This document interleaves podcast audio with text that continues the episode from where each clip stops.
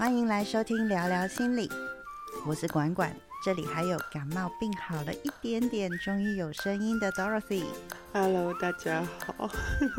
上次录完那个忧郁 Part Two，我就发烧了三天，就很痛啊，全身酸痛啊。我们上次录完忧郁 Part Two 之后，我跟 Dorothy 接着讨论下一集要聊什么。本来呢是很想要聊一个很多人都说水瓶座是外星人的那一位阿德勒，我还把阿德勒的星盘捞出来，想说 Dorothy 去消化一下阿德勒的理念，然后挑一些有趣的切入点。那我就负责把水瓶大师阿德勒的个性用星座来分享给大家。结果谁知道呢？Dorothy 有一天就先问我说 有没有看芭比，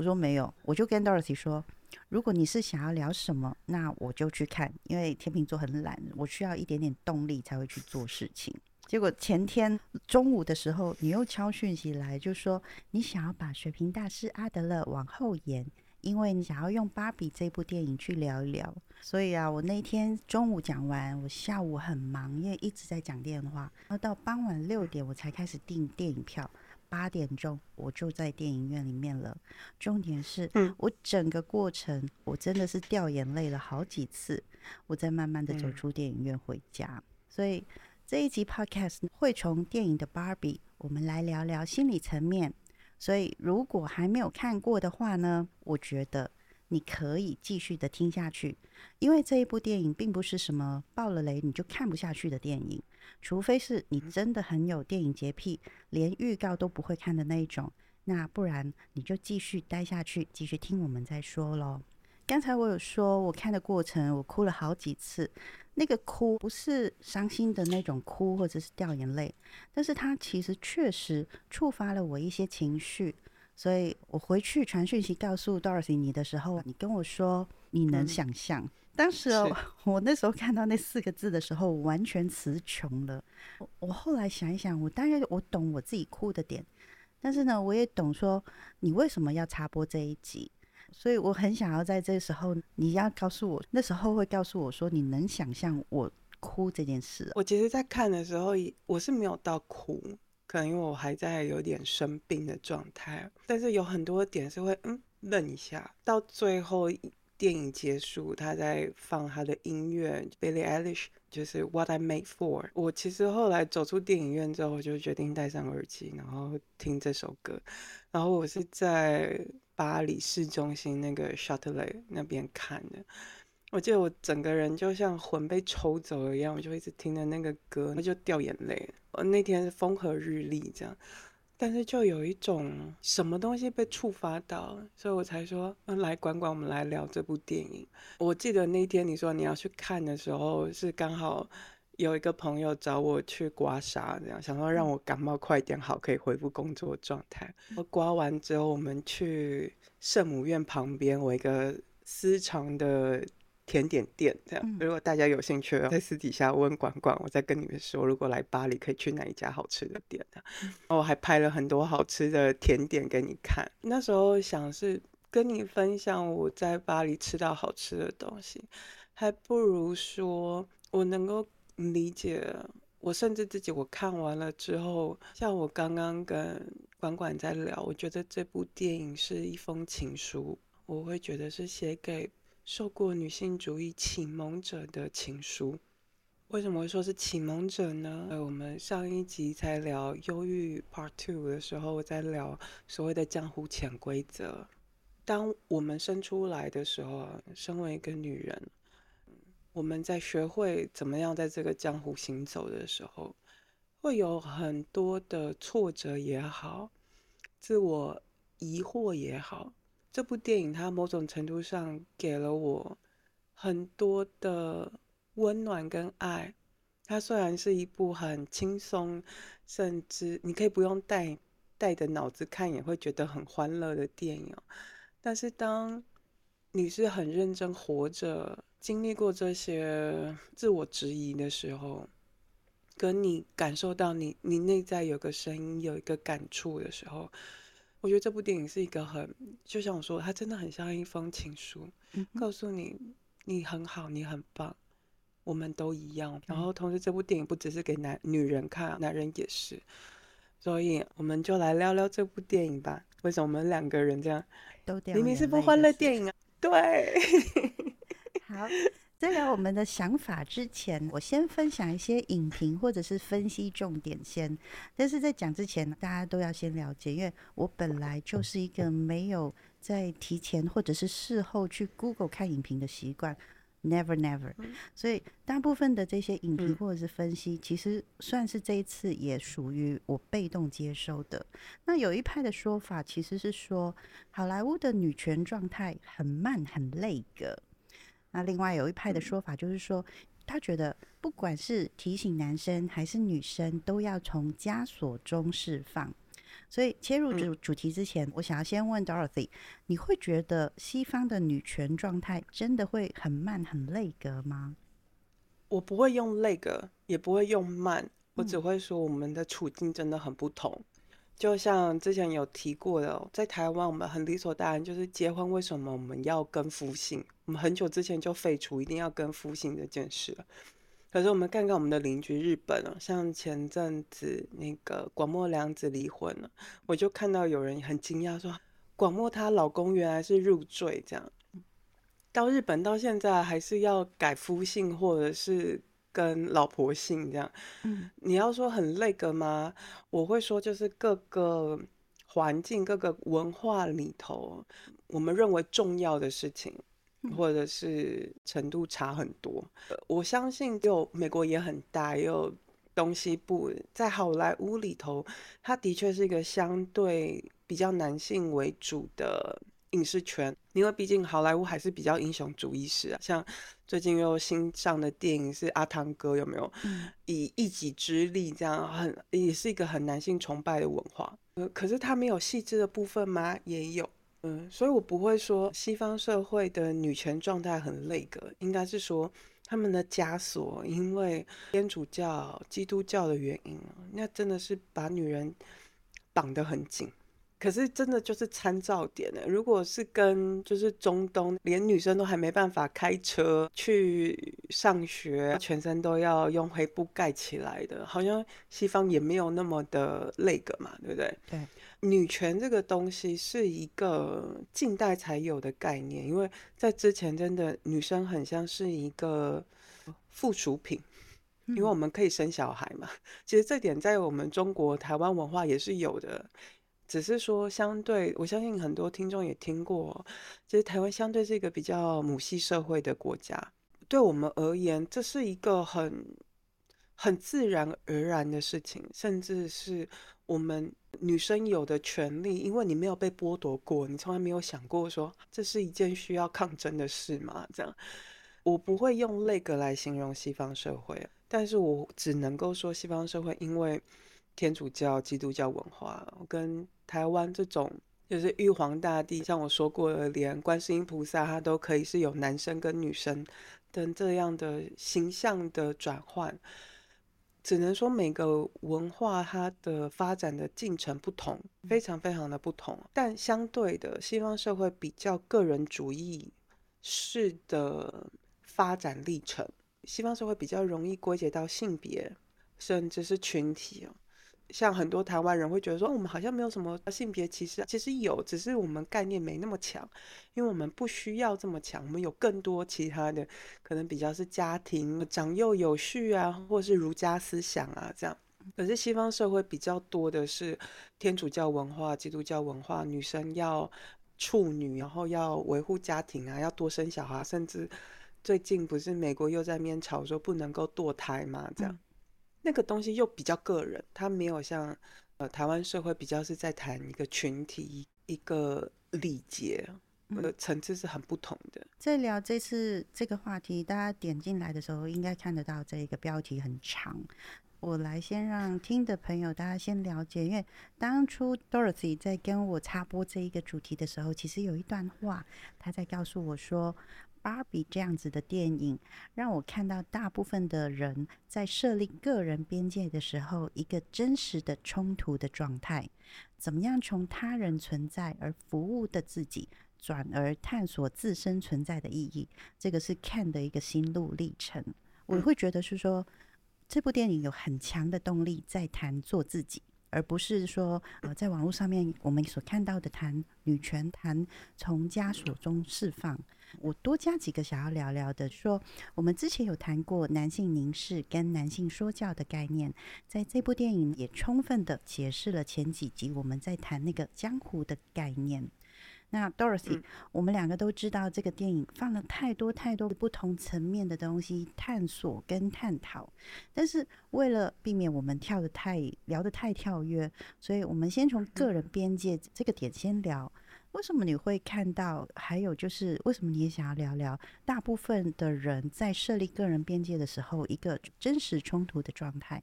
这部电影整体上是给了你什么样的感受啊？我觉得这部电影导演跟制片人，也就是饰演芭比的这个主角，我觉得他们很聪明，甚至是连他们邀请来的扮演 Ken 的演员，他们其实都。对于性别，或者是做自己，这个社会对于一个人他在成长的过程当中，你个人的价值怎么样建立，甚至试炼，你真的在这社会上有自己的位置的这个历程，我觉得他们光连挑演员都是每个演员都带着自己的想法，所以他设计的很精致。我用精致是在于他设计的 Barbie Land 就是一个。等于就是现实世界的完全好像是一个相反的世界，所以他用相反的方式让你看到现实世界有多么的荒谬。只是说我们在上周在聊的那个所谓的男性说教电影里头用的是 patriarchy，就是父权社会里头，像芭比到了现实世界的时候，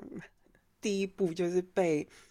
被男生打屁股了，这样，女生还是被当做是一个。取悦男性的一个附属品，嗯，甚至是芭比也走去跟那些做做工程的男性工人说，在我的世界都是我们女人可以做这些事。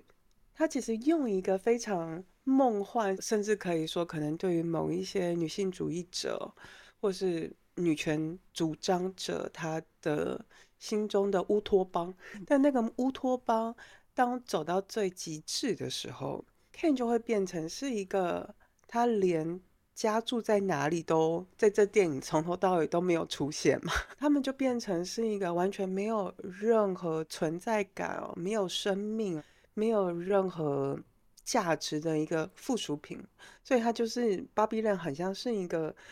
比较激进的女性主义者想象出来的完美的世界，但是那个完美的世界会造成另外一个性别，它等于就是交错。好像他看到我们现实世界的女人，你就是一个附属品，什么都不能做。但是事实上，我们在真实生活里头，在这两者这么极端的对照的时候，为什么有些点我跟管管两个人都会有一些感触？因为他其实触及到了，但是其实好像也没有那么的极端。他用很极端的方式展现那个差异，所以我才会说，这部电影在聊的那个个人边界在于。如果我们把性别拿下来的时候，一个人你能够做哪些事情，还会受到这么这么多的条条框框的限制吗？跟想象吗？造成这些冲突状态的，真的是因为性别吗？还是最后 Ken 拥抱的那个父权，他那样带的那这些书，怎么样成为男人？然后甚至觉得我是男人，我什么都会的这种江湖文化，就像我们之前讲的这样。其实就算是男生、男性啊，在这里头，所以我才会说是一个个人，你在设立自己的边界，就是认识你自己是谁，你能够做到什么样的程度，你自己的认同感从哪里来，跨到现实世界的时候会发生的，与其说哭笑不得，还不如说你在争取你自己的权利的同时，你也在评估跟别人能够建立怎样的关系。我觉得这部电影它做了一个。非常漂亮的的展演，把很多各式各样的情况都演给你看，那样都呈现给你看。这一部电影啊，有四个地方会让我当下直接就掉眼泪的。一个就是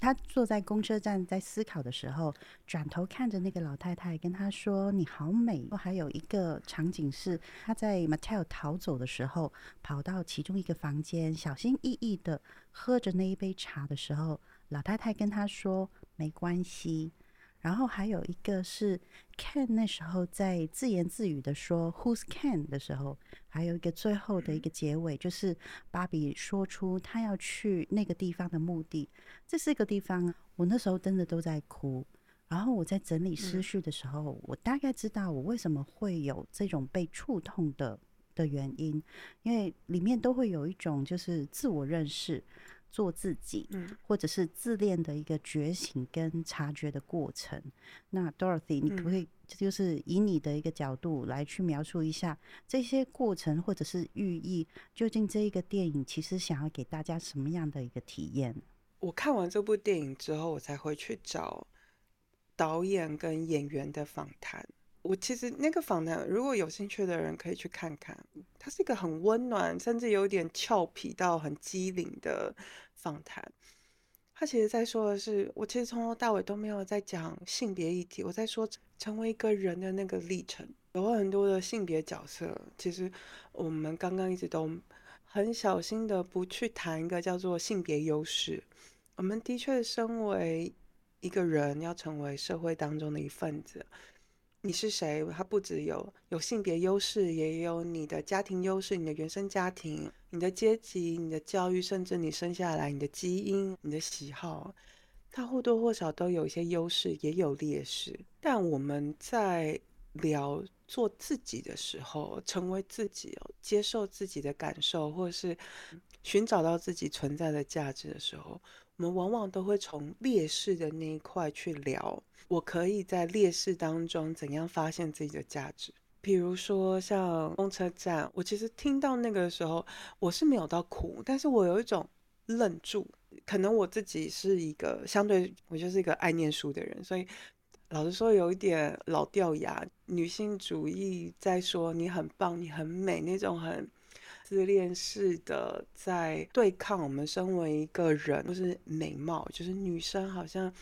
我们的。性别优势就是我很美丽，我可以用我的美丽去交换东西，像是在英国的呃伊丽莎白时代，靠结婚，如果你长得美，你就可以嫁到一个有钱人家，这样我们就会对于衰老、对于美貌不在这件事情感到有焦虑，因为美貌是我们的一种价值。所以当公车站老太太说你好美的时候，我会有种这么老掉牙的东西，你还要再谈吗？我，但是我可以理解关关你为什么会流泪，因为那真的是身为女人我们会有的焦虑。也许现在对于男生而言也会有这种美貌焦虑，我好不好看？我我是不是老了就没有被爱、被喜欢的特质了、价值了？老太太会说：“嗯，我知道那种我接纳我自己的这一块是我已经经历过的。”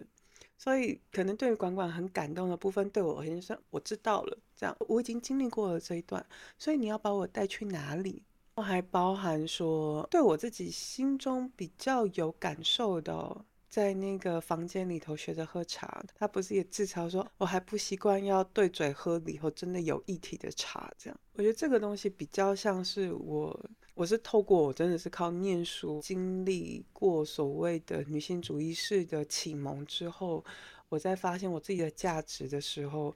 我去尝试生活当中很多的可能，那种感觉就很像是我在练习喝茶，我不是在摆弄而已。我看到那部的时候，有一种芭比的创作者他说没有关系，也是让我愣了一下。我在体验真实的生活，我在成为人的过程。而那个过程很像是一个前辈在跟我分享他经历过的历程，告诉我没关系，不用急，不用怕，你会学会的。可能管管你的感受，我的理解是，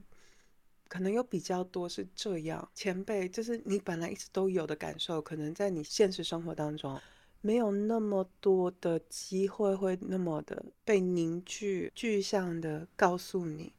没关系。我们都经历过，我的理解比较是在这里。我会在公车亭遇到那个老人，他说了那句“你好美”的那一幕，我眼泪真的是直接就这样子掉出来。因为我那时候只是想法，我们每一个人其实现在的人有多少的人可以嗯接受自己的胸部下垂了，脸部是有皱纹的，甚至是牙齿可能都没了，只剩下假牙？我们可不可以接受？我们不再用那些修图软体，或者是我们不要去真的是去做医美，去把那个奶子给撑得挺挺的。我们好好的去享受我们身体，就是所谓的肉身的沉住坏空，所以不需要一直的计较着我是不是看起来还是很年轻。你好美这件事情，在我心里头。我觉得当下那个 Barbie 看到的是，它不是一个外表的美，而是一个灵魂里面的美。这是我是近这几年来，可能很多的修图软体跟医美的风行的时候，让我嗯有一些这样子的体悟。这个很有趣。我前几天跟一票法国人聊天，他们就在讲到，就是法国人他们知道，就是中国啊的 TikTok 有发展出很多很厉害的滤镜，对，他们就觉得说，天哪，是一开始他们以为是哦，真的中国女生、亚洲女生都那么，尤其像韩国女生，就那种腿细的跟竹签一样，又白，每个人都是锥子脸这样。后来他们学会，原来这是修图出来的。嗯，到他们去找那个所谓的原生图，就是没有修过的，就发现天哪，这也太瘦了吧！到底这些女生有没有在吃东西？怎么有办法把自己维持得这么瘦？我觉得这个东西就比较像是芭比一直以来都有的恶名，就是她的身体比例不符合真实的人可能有的，她身体的脂肪的含量也无法支撑她的身体，她的那个腰那么细，甚至她的身体小到那种程度是不可能装得下任何的器官的哦。呃，有一段时间，芭比曾经是一个会形塑外貌焦虑的一个的玩偶，好像有一段时间大家会觉得说芭比。造成很多的女生会厌食症，因为她想要跟芭比一样那样瘦才是完美的那个形象。她曾经是被攻击的，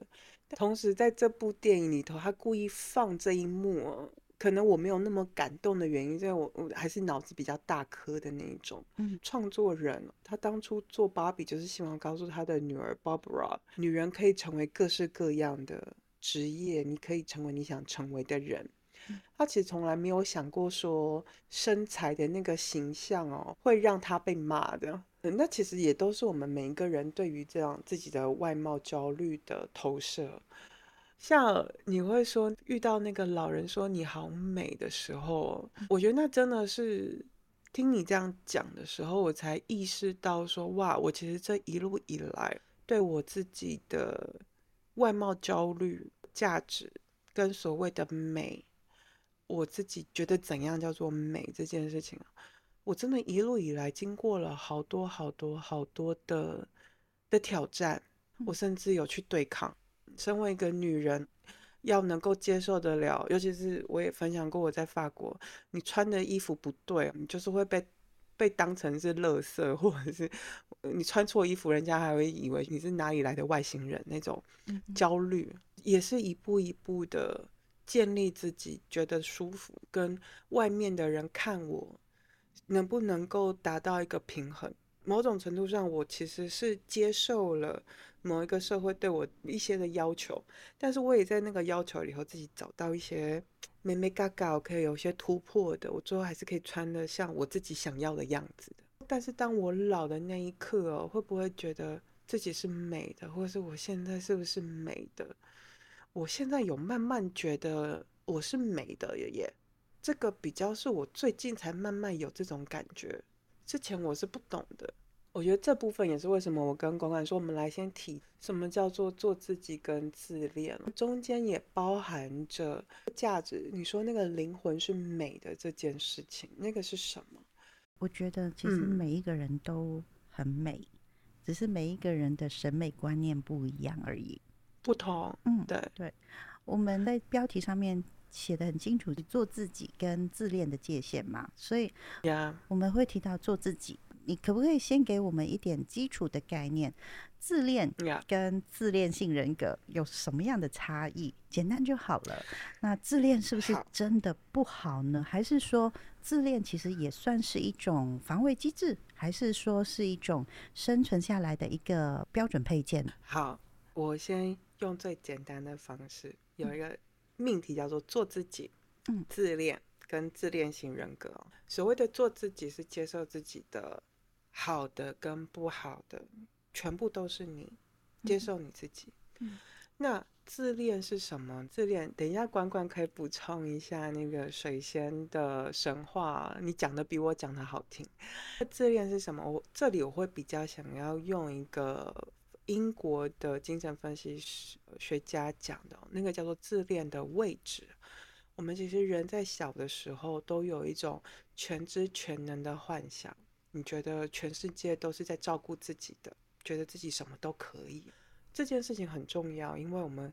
从小长到大，外界的生活其实很难生存下来的，你要经历很多挑战的，你需要有足够的内在的力气，跟你能够照顾你自己内在，你相信你自己够强，才有办法持续的成长。成为你想要成为的人，所谓的做自己。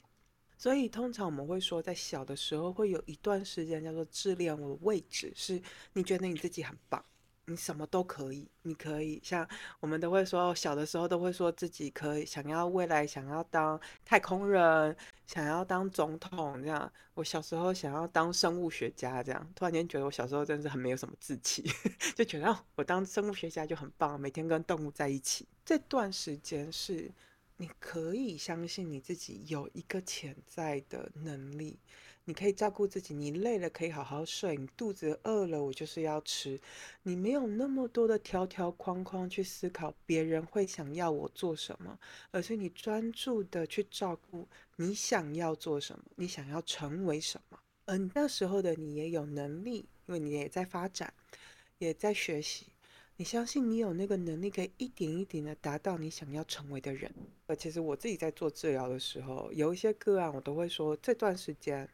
我一定会给你非常多的合理的称赞，因为我们现在在经历的是一个我们在重新经历所谓的自恋位置。你对自己的价值是可以肯定的，你会发现自己的好、自己的美、自己的能力，我可以怎么样的成长。自律，什么发现自己的优点、特长，这部分很像是修补我们。比如说，在台湾比较常听到是可能在原生家庭里头碰到的创伤。我们在做创伤治疗的时候，我们必须得经历过的一段哦，叫做自恋位置，要你能够爱你自己。然后等一下，管管可以补充一下雷鲜花，自恋是什么？其实就是自己看见自己、爱上自己的过程。嗯，那自恋型人格。为什么是人格？其实说白了，就是因为他其实没有办法看着自己爱自己，他其实是没有，他是爱没办法爱上自己的，他爱他自己的能力是不够的，所以他在跟其他人建立关系的时候，他会要别人也来爱他自己，所以变成自恋型人格，他全部都是以他自己为主，他没有办法跟其他人发生关系。我们之后才会有机会更有系统在聊自恋型人格的时候再说。但是之前我有一个机会跟我的个案解释什么叫做自恋型人格的时候，我就讲了一个譬喻哦，每个人都有自己的花园，做自己，照顾自己的花园，那个叫做自恋，你也可以说是自爱。台湾好像有一度叫翻译成叫做自爱，自己爱自己。你在照顾自己的花园，你自己的内在的状况。可是碰到一个自恋型人格的人，你跟他互动，你会感觉到不舒服，是因为每个人都照顾自己的花园，可是对于一个自恋型人格的人，他在照顾自己花园的时候，他其实是打理不好的，他觉得不够，这个花园永远不够，所以他会把他身旁的人也抓过来。去整理他的花园，所以对于自恋型人格的人，他自己可以过得很舒服，因为他把所有的人都抓进来照顾他的花园。可是惨的就是那些被抓进来的，那你花园就是要照顾，你要有一定的时间跟心力，所以在他身旁的人，你照顾了自恋型人格人的花园，可是你的花园就荒废了。当他荒废了之后，对于这自恋型人格的人，就是天那。你没有那个心力再来照顾我的花园了，所以你走开或者什么的，他就没有办法真的跟其他的人建立一个有力量的、健康的关系。那是因为他把别人的心力，他应该要照顾他自己的花园的心力，把他要过来。所以差异在哪里？所以我给的那个 title 才会这么长，叫做自己和自恋的边界。那个边界在于，你不能够去要求别人放弃掉照顾他自己的花园，爱护他自己的领地，而要求他来照顾你，而是你要有那个权利、义务跟责任。照顾你自己的花园。那我现在开始讲那个水仙的故事。好啊，水仙的故事很长哦，你也很久没听了吧？哦，那已经是我大学的时候了。精神分析第一章就是要念那个水仙啊。对我印象中，我不太记得，我我大概就是简单说一下水仙的故事啦。那 Narcissus 是这一次的男主角的名字，中文叫做纳西瑟斯。Narcissus 的妈妈是一个水泽女神。当她生了 Narcissus 之后，就跑去找了一个眼睛瞎掉、可以预见未来的预言家，想要去问问看他的儿子的命运是不是可以长命百岁。而这个预言家回答给他妈妈说：“只要他不认识他自己。”后来到了 Narcissus 十六岁之后，他成了一个超级帅的帅哥，所有男生女生都为之着迷哦。主动的向他去求爱告白，但是 Narcissus 呢，他非常的骄傲，只要有人主动告白，他一律都会拒绝对方。这时候有一个非常漂亮的泉水仙子，她叫做 Echo，她之前有受到惩罚，所以她没有办法主动的去说话。而且她只能够等别人说话完以后，去附送别人讲话的最后一段或者是最后一个字。有一天，Narcissus 可能太孤单了吧，他就对着天空大喊：“爱我的人在不在这里？”Echo 这时候回答：“在这里。”但 Echo 一直没有出现给 Narcissus 看，也因为这样，Narcissus 只要听到 Echo 附送的话，又看不到人。就很想很想要去看看他。最后寻寻觅觅之下，Echo 终于现身了。Narcissus 看到这一个美女，但是他又拒绝了她，甚至是说了一句还蛮狠毒的话：“我情愿死，我都不会把爱给你的。”后来 Echo 实在太难过了，也就因此死了。最后他留下来的只剩下他的声音。Echo 的伙伴，还有那些曾经被 Narcissus 拒绝过的人，都非常的难过，甚至是其中有一个人还许愿了，希望 Narcissus 得到相同的报应，去爱上一个他爱不到的人。有一天，Narcissus 去打猎的时候口渴了，他到了一个非常非常干净的泉水旁边，在他喝水的时候，看到水里面的倒影，结果他一看，哇哦！就整个人爱上了这个倒影，他很想要触碰对方，但是只要一有动作，那个倒影就会被破坏、被消失了。他完全被这一个倒影给迷恋到无法自拔，做了任何的尝试，他都没有办法跟这个倒影结合、触碰。后来好几天不吃不喝之后，他终于发现，原来那个倒影就是他自己。就算他发现原来那个倒影是他，他仍然爱到一个不行。最后，因为他不吃不喝，再加上太伤心、太难过了，后来就死掉了。Narcissus 死了之后，他在冥河里面仍然对着水里面看着，而他的身体就成了水边的水仙花。而这个结果也应验了当初眼睛瞎掉可以看到未来预言的那一位预言家，只要不让 Narcissus 看到他自己，认识他自己，就可以活很久。水仙花，它的名字就叫做 Narcissus，而后来精神分析在描述自恋就会叫做 Narcissism，而自恋型人格很多人都知道叫做 NPD，它的全名就是叫做 Narcissistic。Personality disorder。下一集我们来听听看 Dorothy，她听过这个水仙神话，Narcissus 在她的印象是怎么死掉的呢？以及还有重头戏的 Ken，他带给我们什么样的体验呢？请收听聊聊心理，聊聊电影《芭比》下集完结篇。